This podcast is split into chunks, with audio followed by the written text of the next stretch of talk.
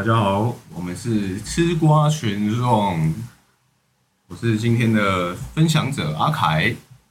我是瓦卡，瓦卡好，阿凯好，各位听众大家好，我是 Pina。怎么讲？好像你你才是主持人一样，突然变保洁了。对我当初就是想这样，我刚才想说你原本要 cue 我，结果结果你们 cue 我，我只好自己讲了。OK，我现在来讲一下为什么我会选这部电影，因为我我有一个就是蛮奇特的个性或者是习惯，就是我会在突然在某一个时间，然后会会突然迷上一个女演员或是女歌手，或是一个 YouTuber，就是会突然迷上一个人物了，我就会去把他的作品全部看完。我通常处于这这样的时期的时候，我看一些作品的重点都不是在看作品本身，你看 看演员，对我是就是在看那个人，是，所以那个作品好不好我就不管了，因为我就是想要看那个人演戏或唱歌或他的 MV 之类的。这一部就是因为我那时候是迷上那个女演员白百合，哦，就是演小樱的那一个，小英哦，对我就我就把她的电影全部都看完了，就她有演的。然后就像我刚刚讲的，所以我那一那段时间我看所有白百合的电影，我全部的重点都是摆在欣赏他的演技，嗯还有外表。OK，可以，这个很可以。外表差不多占八成左右吧。没有，一差不多五成五成，哦这才是一个专业的眼光。对，可是我看到，所以我就每一部都看嘛。然后我看到这一部，就是我们今天要分享的这一部《陪安东尼度过漫长岁月》这部电影的时候，就我很自然的就把观影的重心放在了男主角的身上，嗯就是男主角安东尼的身上，还有剧情的推动。我其实我之前已经有预备很多部电影的那个候选名单要来跟你们分享，是，可是因为因为最近我不知道为什么突然想起这部电影，所以我就顺从我这个感觉，先来分享这部电影。嗯，那我来讲一下这个电影的简介、剧情介绍。这部电影呢是改编自一个作家马亮他在二零零八年出版的自传小说。那小说的名字就是跟电影一样，可是他作者名字写安东尼，因为安东尼就是就是他，哦他就在写自己啊，这是他的自传啊。哦，哦，电影是在二零一五年的时候上映的，电影的时间点大概是落在二零零五年那时候。那在讲述安东尼二十岁到二十三岁的时光，剧情就是在讲述他是住在中国的大连，安东尼高中毕业之后要前往澳洲的墨尔本留学读金融，同时安东尼喜欢的同学小英也要前往日本攻读声音设计。在澳洲留学的这段日子里，安东尼接触了墨尔本的美食，然后意外发觉他内心其实是很热爱烹饪的，那毅然决然就转系读西式餐饮，然后也认识了系上的学姐小轩。那安东尼他就此就在西餐上获得心灵的满足，跟小英还有小轩之间也有一些爱情上面的互动。剧情大概是这样，就先请两位来讲一下那个观影的心得。诶，举手发问，哦，不是啊又，OK，你先讲。OK，因为是是这样，我刚刚听你这才知道，原来这是这个马亮的自传。呃，因为不然的话，基本上我我之所以会喜欢这一个心得的话，就是因为我觉得没有那么老套的剧情发展。因为通常爱情片，像是我每次在看什么那些年我们一起追的女孩啊，我的少女时代等等的爱情剧，通常就是两边都要刻画的很严重，你懂吗？通常都有一个固定的套路。对固定的套路啊，最后不得已分开啊。可是这一部戏就没有这一个地方，而且安东尼从头到尾都是活的活得很要好的那一个人。你从这一部电影里面两个多小时看，你会发现他没有什么遇到什么瓶颈。嗯嗯，嗯，我后现在才知道，原来他是在自肥，就是你刚你刚才说自自自传嘛，哦，原来他在自肥，OK，可以的。它虽然是自传，可是你写成书或拍成电影，你一定会有一些小改编嘛，你不可能真的把你所有的生活。对对对对想不到吧？这。是另另类的反转了！那也因为这样，他的一路上都还蛮成功的。反倒是女主角那一边，女主角的那个心境上，因为她是学电影嘛，然后遭遇到一些挫折，这部分还反而比较传统一点点，但也没有到特别多，因为女主角最后也离开了芳姐，就是他确定要死心，他不要跟芳姐继续在一起，所以才会变成说他们的这故事是这样推演的。其实安东尼他中间有演到他要转戏的时候，其实家人是有一点小小反对的，对，但是反弹归反弹，我觉得没有特别的，就那个点很小啦，就只是可能就是把他的人生自己这样演出来。那我觉得这一部戏它比较偏向应该算是爱情剧吧，但是他并没有把爱情摆在第一顺位，而是简单的去做一个铺设点，主要着重还是在于安东尼的成长，然后跟他的同事啊，或者是他的室友有一些角色的互动。再来还有一个我还蛮喜欢里面一个，就是那那只兔子，房东太太帮他画的不二。那这个不二呢，这只小兔子也不算是跟男主角就是倾听他的角色，而是帮助安东尼。虽然大家都知道他是个虚拟的角色，可是他的动画做的不错，然后再加上他时常在某个地方，例如说他快要下车，已经呃睡过头了，叫他起床，对，叫他起床这样。一些可爱的小互动，对对，一个可爱的部分。而且后来好像我去看了一下，好像那只小兔子有实体化拿来卖。哦，对对对，随便卖周边，对，怎么变成那个动画的套路了？因为我觉得这个最水那个女主角，同时也解开心中的疑惑后，就立刻奋发向上，就是不会失去斗志。例如说，大部分爱情剧就是你看你暗恋一个女主角那么久以后，然后突然她说女主角哪一个女主角就是小樱啦，我、哦我把小樱当为女主角。？OK，他知得知小樱不喜欢他以后，他没有因此而丧失，然后开始走，就是跟丧尸一样，没有很想要要去拼命。他马上沉淀了一下，就立刻又启动了他的旅程。所以我觉得这一部电影的话，我个人会在这个方面，我觉得还不错。像我在那个电影刚开始没多久啊，我已经感觉到那个他们两个应该不会在一起的。为什么？就我觉得小英在里面没有散发出那种会喜欢那个安安东尼那种气氛氛围，就我看得出，嗯、可是他一来的时候就坐在安东尼旁边呢，对啊他不，是本来迟到吗？对啊。不过因为我稍微看了一下，那时候就只有只剩安东尼没有位置而已，对。然后就是他们在互动上那些，我觉得好，就只是像一般的那种很好的朋友，没有到那个，嗯，小英喜欢那个安东尼那种感觉。嗯，好像在这个电影里面有蛮多那种会令令人想到以前的事情啊。以前的话就是我我个我个人的那个感情史，哦，对，你说我们不知道的部分吗？没错。好吧，好，至于至于那些什么，我我不多说了。我们下次再开一集。哦，那这部电影我我看的时候的那个观影过程，我是真的觉得有很漫长的那种感觉。可是不是说这部电影很无聊，嗯，而是就是我在看的时候就有感觉到那种学生时期那种迷惘、不知所措，想要拼命的赶快找寻到目标的那种感觉。不论是在找寻自己的兴趣，或是在爱情上的选择，嗯，就是那种青春时漫长，然后可是又稍纵即逝的那种感觉。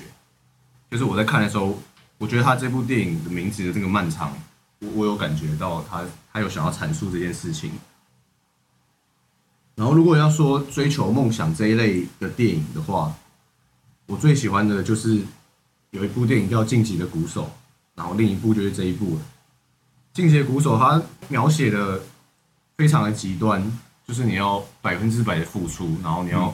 百分之百的努力，才可以得到最最后的那个达到巅峰的那个境界。可是这这一部陪安东尼度过漫长岁月，它更加的写实跟日常。毕竟生命中有许多的因子嘛，不会是只有你的热爱的那个兴趣这件事情而已。这一部陪安东尼度过漫长岁月，更加全面的描写梦想在生活中应该要有的样子。如果说《进阶鼓手》是在表达如何达到极致的巅峰，那这一部陪安东尼就是在定位梦想在自身的生命中应该要摆放的那个位置。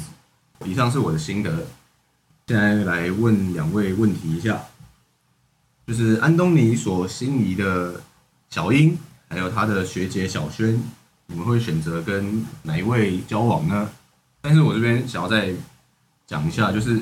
因为电影中他很刻意的描写了就是兴趣相投的重要性。嗯，虽然安东尼心心中非常的喜欢小樱，但是他去日本找小樱的时候，参观小樱的工作室的时候就显得格格不入，然后以及发现小英他其实喜欢的是跟小英就读就是相关科系的学长。电影中也有安排很多安东尼跟学姐小轩常常在互相分享食材啊、料理这一类的，就是显示他们之间的契合。嗯，可是你们可以抛开电影中的价值观，因为小英其实对于安东尼来说，他是一个认识很久、彼此很了解对方的个性或习惯的的一个非常要好的朋友。嗯，那在对方挫折的时候，可能也比较容易知道要如何安慰对方。学姐小轩就算是刚认识，就新认识的新朋友啦。嗯，就可是你们一认识的时候就觉得说，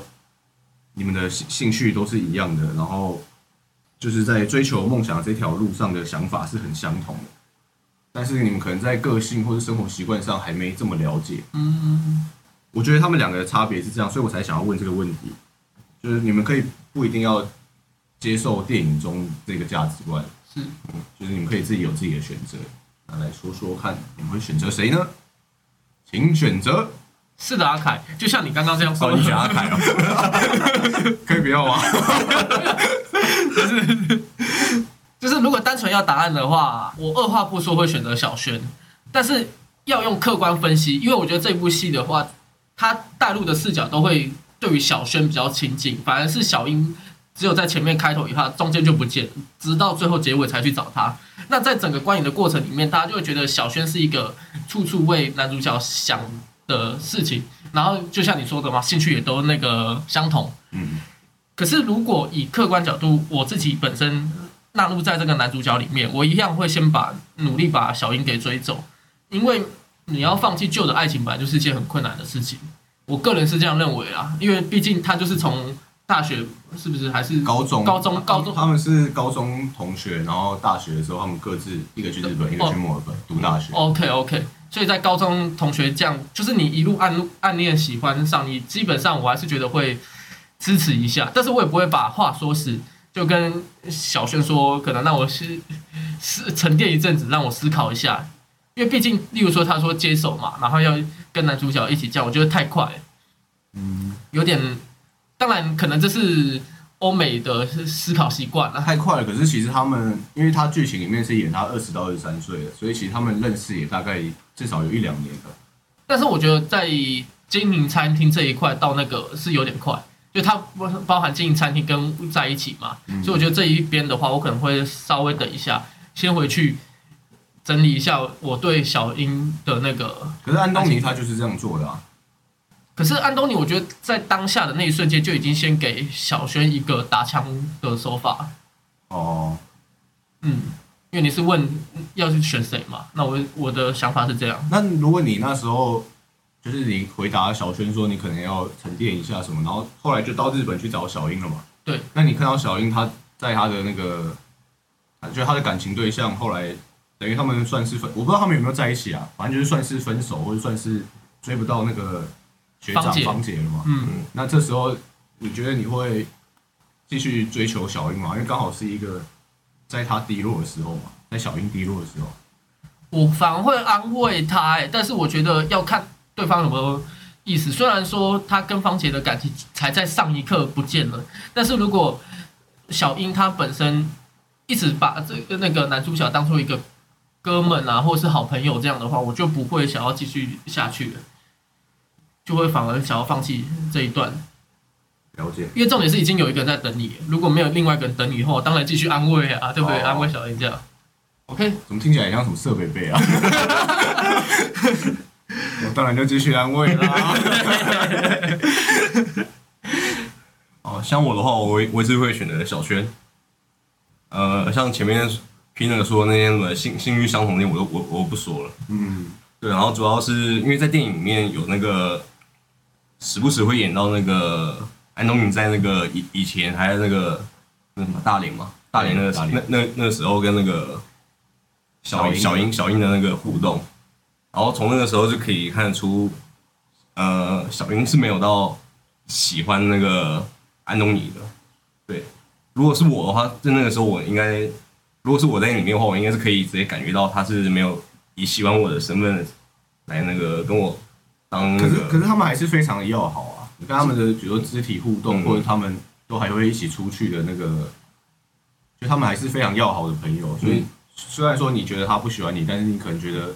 你可以再进一步试试看，搞不好有机会。嗯，就当下应该是这样的感觉吧。如果你在学生时代跟一个女生很要好的时候，以学生时代的话，我不敢讲啊。不过如果是我以我现在的状态的话，我也觉得，嗯，当时就直接认定的小小英是不可能的。就我可以把他当做一个很好的朋友，一个可以那个讲心事，然后那个诉苦的对象。对，然后不过如果是感情的话，我还是会选小轩。就毕竟你真你真的是要走长久的话，我会选小轩了。了解而且他会做菜做饭，很 赞。你自己就会啦。如果你是安东尼的话，你自己就会了。有人煮总总比自己煮的好啊。那其实其实我也是会想要选小轩，因为好青涩答案，你不是为了小英去看电影的吗？哦，我就说就是这部电影就是很特别，就是我看的时候基本没有被小英给那个。对就没有 focus 在那个白百合身上。是，是是，因为小轩他在电影里面刻画那个个性，其实就其实就也不用多说了，就是、嗯。就是因为很很棒啊，对，就很开朗。然后我觉得如果就是跟他相处起来的话，应该是会很开心，然后不会有压力的。所以单纯论他们两个个性，你会选择小轩的个性对，？OK，就是我觉得跟他这样个性的相处起来是不会有那个一直觉得说，诶对方现在高不高兴啊，还是说他其会不会其实很不喜欢，比如说这次的约会啊，还是怎么样？那是那种就是热情奔放感觉，跟另外一个有点类似文青厌世感那种感觉，对，我觉得类似这样。小轩是比较开朗的，嗯，所以会让我感觉比较没有压力。再加上电影就是差不多后半段的时候，他那时候在跟安东尼说，他在犹豫要自己开店还是到那个五星级的餐厅工作。那安东尼问他说：“你想要选哪一个？”他说：“我我想选你，店名由你来填，然后我们一起经营。”那边的时候，我看到这边的时候，我真的是直接被打到。他直接说：“我想选你。”如果如果是我的话，我就会跟他讲说：“好啊，那我要那个公司百分之五十的股份。” 有够现实的，然后就开始那个 八点档。不看对方的眼睛，然后一直走向窗户，然后互相讲话的，八点档直接演起来。然后那个镜头都要开始 focus 给观众，第一第一视角。不要那根本想过婚啊！没有，我是觉得那一段就是，我觉得真的是有那个浪漫的感觉。就他回答说：“我我想选你这样。那如果你你假设你是男主角，你想要你就确定要小选择小轩的话，你会直接亲亲吻他哦？还是你会说好啊，就这样？”应该不会，我应该就是会答应他而已。你会吗？我的话，如果在那个场合下，然后你是你就是他说我想选你，然后你真的被打动了，你就说、好，那我就是我答应你这样。以我的话，我可能会抱上去，然后说好之类的。哦，那你呢？P 呢？我觉得在台湾的话不会，但是在澳洲的话，那种比较开放的，就是不会被人家指指点点的话，我觉得我可能会直接选择亲上去。所以你还是在乎外界的眼光嘛是，是真的是。？OK，那我就直接来继续分享一下我喜欢这部电影的场景或者是一些桥段。电影中的前段，安东尼要出国前，他就选择用摄影来记录家乡跟生活。那我们就可以了解到他是一位懂得去体验或感受生活的人。然后他到了澳洲之后，马上就找到了卖场店员的工作，而且面对那个刻薄的老板，他也展现吃苦耐劳的个性。综合以上两点，当他因为室友，那室友是那个宋云化演的，你们有发现吗？有有发现宋云化是？演我的少女时代的女主角。主角哦，我没发现。哦，那没关系，主 主角就是室室友是宋云花演的，就是他因为室友小黑，他里面叫小黑，可是其实好像没有讲到他的名字，是不是？对，就是以小黑代替可是。我是那个，不是我是说他有讲到他是小黑吗？有有有讲到最前面介绍的时候哦，就说他是小黑，然后他对动物有怎么样？嗯对对哦，对好像有，好像有。对，就是因为小黑的介绍，然后他到了餐厅厨房帮忙，才开启了他踏入餐饮这条路的契机嘛。在生活中他就对食材啊、香料展现很敏锐跟细腻的兴趣，而且他也很认真的做足了功课。到后来他也换了工作，到居酒屋的内场。那其实白天上课，晚上打工，他的双手常常贴着酸痛交互，但是他还是很有热情。那后来因缘际会得到了那个西西餐厅主主厨副手的工作，这个过程它包含了我们最基本说想要达成梦想一定要的努力，还有最重要的热情。可是其实还要加再加上运气。他到餐厅当那个主厨副手的时候，其实是因为刚好有一个副手要辞职，嗯，然后他刚好到那间餐厅嘛，对，所以其实这是需要一点运气，他才得到了那个舞台。我我觉得这个设设计是非常合理的，因为在现实中，你你除了努力跟热情以外，你还要再加上运气。那这个运气来临的时候，又会回头过来扣到你之前的努力跟热情。因为如果运气来了，结果其实你什么都不会，你也把握不了这个运气对，。没错。嗯，所以我觉得这这个设定是我很喜欢，电影是这样设定到他达达到梦想的这个阶段。还有一点，安东尼他曾经说过，他很羡慕小英很早就下定决心，然后到日本读声音设计嘛，就他很羡慕他很早就已经确立的方向。安东尼其实，在高中毕业的时候，他也不知道自己要干嘛，他只是可能接受家人的就是跟家人送他出国，然后他就念了那个金融系。可是当安东尼到日本找小英的时候，小英反而告诉他说，他其实不是他自己人生的主角，他只是别人的配角而已。这边我很有感触，因为有时候我自己觉得很迷惘的时候，我看到身边的朋友，我也会觉得他们的目标很明确，然后也很确实的在朝着目标迈进。那我也我也会很自责，说自己怎么还找不到方向。但其实，就是身边的朋友，他们其实也可能很迷惘，他们也可能很需要帮助，只是为了面子啊，或是其他的因素，在别人的面前展现出很从容的样子。嗯因为我看了这部电影之后，我明白说其其他人也有可能是跟我一样迷惘的。那如果以后我们的思考可以多想到这一层的话，那对于理解别人或理解自己都可以更加的清晰。这是这是两个我很喜欢这部电影的点。嗯，换你们来分享一下你们喜欢电影的部分。我喜欢电影的部分比较偏向画面的部分。我先讲这一部电影的节奏是还蛮明快的嘛，我个人还蛮喜欢的。那再来是在处理画面的地方，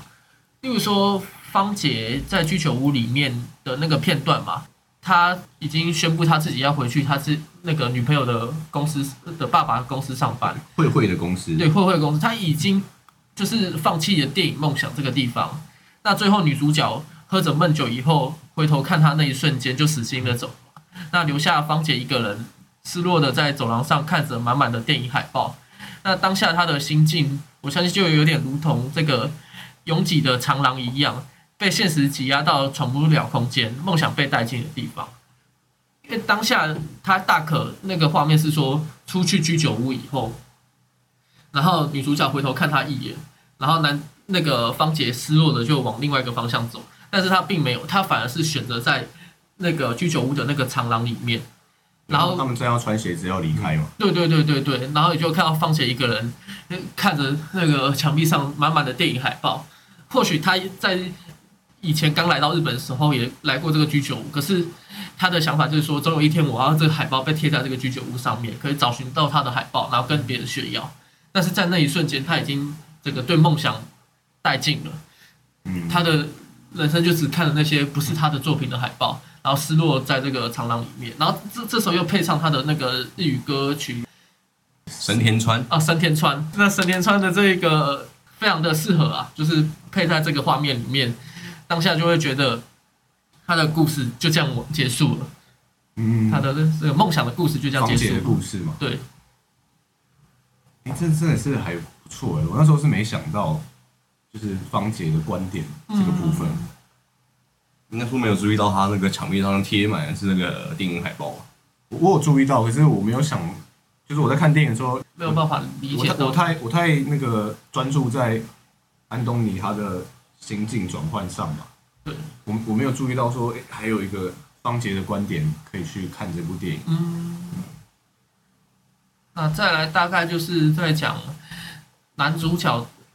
的部分嘛，就是他回到了澳洲以后就非常的想要一直找小轩吧。他我最后他看到那间餐厅应该是想要找小轩回去。嗯，那我觉得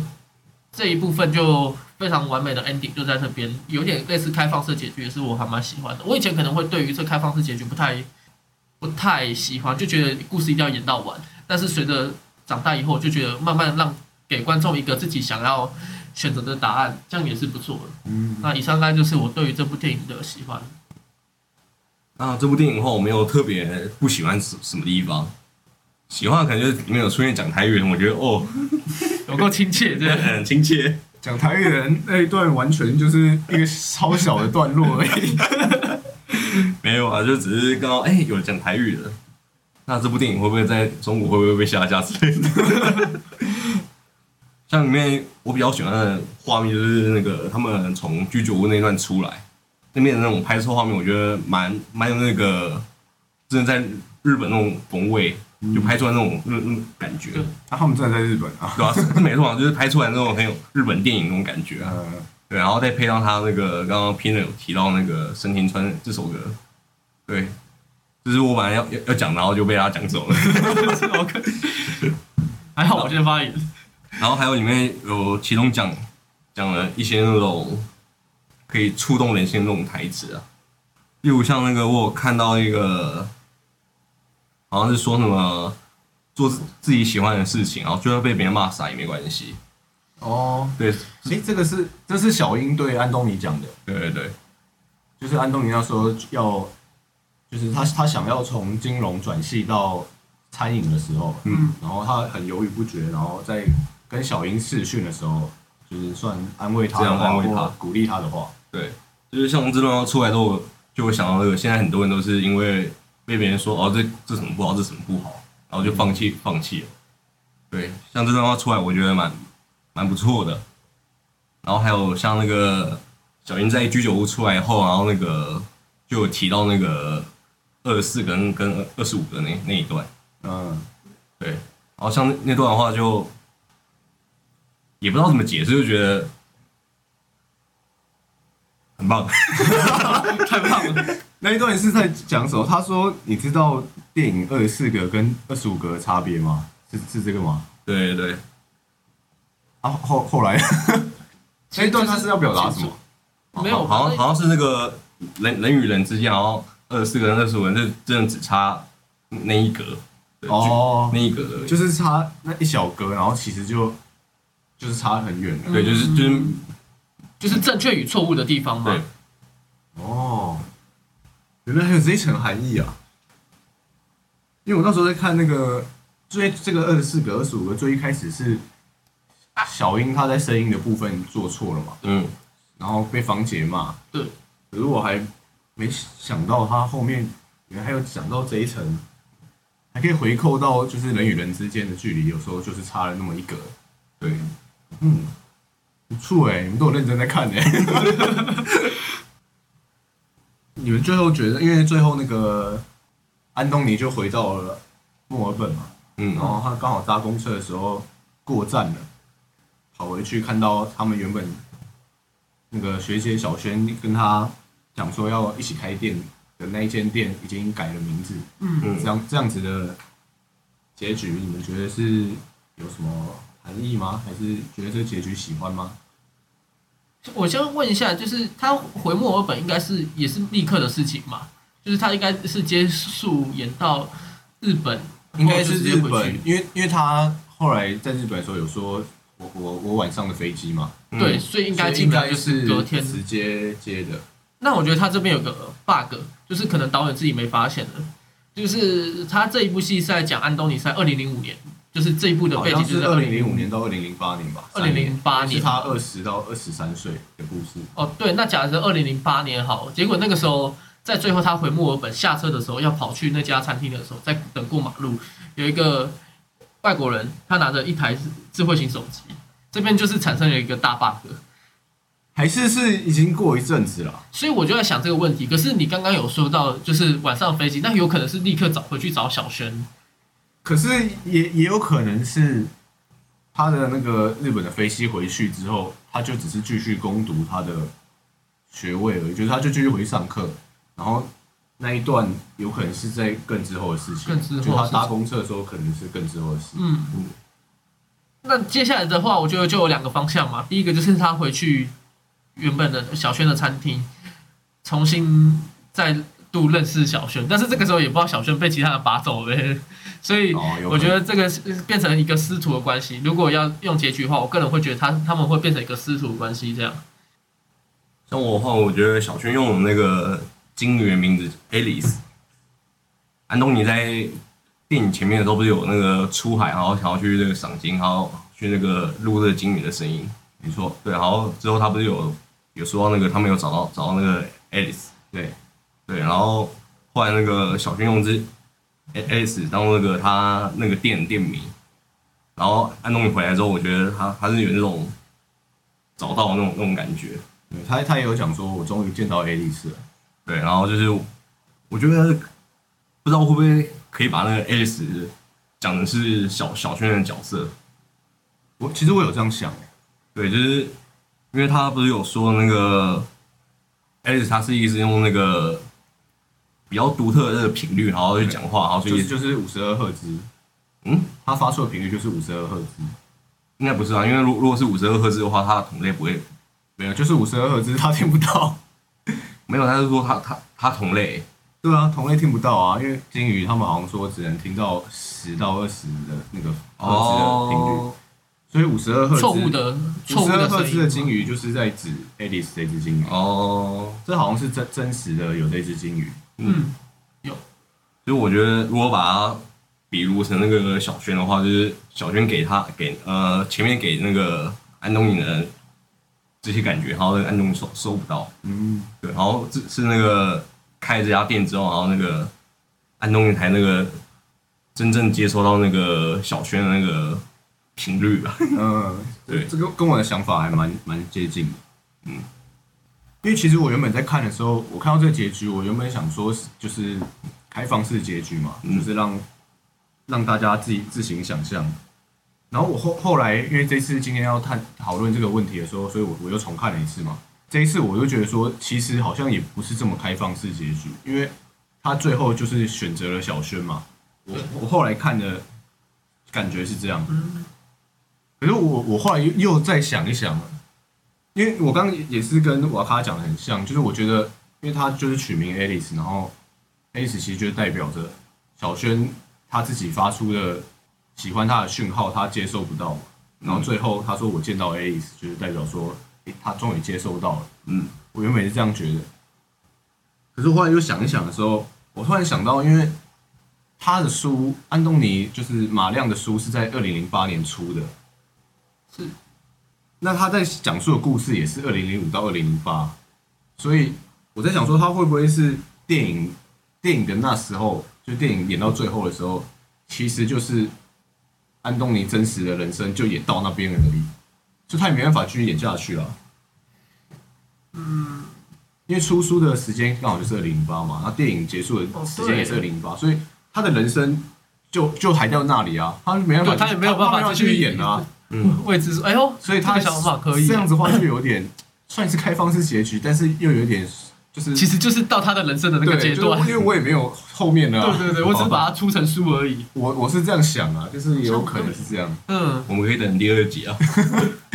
陪他度过岁月。那如果他后面的人生就是过得很很世俗，然后就是大一直为了钱工作，这样这样怎么出第二集？是啊，就直接活得梦想活得跟一般人一样，这样就没有那个为梦想奋斗的那个感觉。OK，那我们这一次电影讨论就到这里结束，可以吗？可以。我们最后的留言台词那些什么的，对啊，那个那个帮我讲一下。来，哎，是这样的啊，啊今天的电影讨论已经结束了啊。如果对我们这个频道有什么想法、那欢迎下方留言告诉我们，或是寄信到我们的 email，我们都会收信，然后并且回答你的。那以上今天就是我们的电影讨论过程。那我是 Pinner，那他是瓦卡，还有今天的主持人阿凯，就在这边告一段落。祝大家身体健康，万事如意，谢谢大家，谢谢。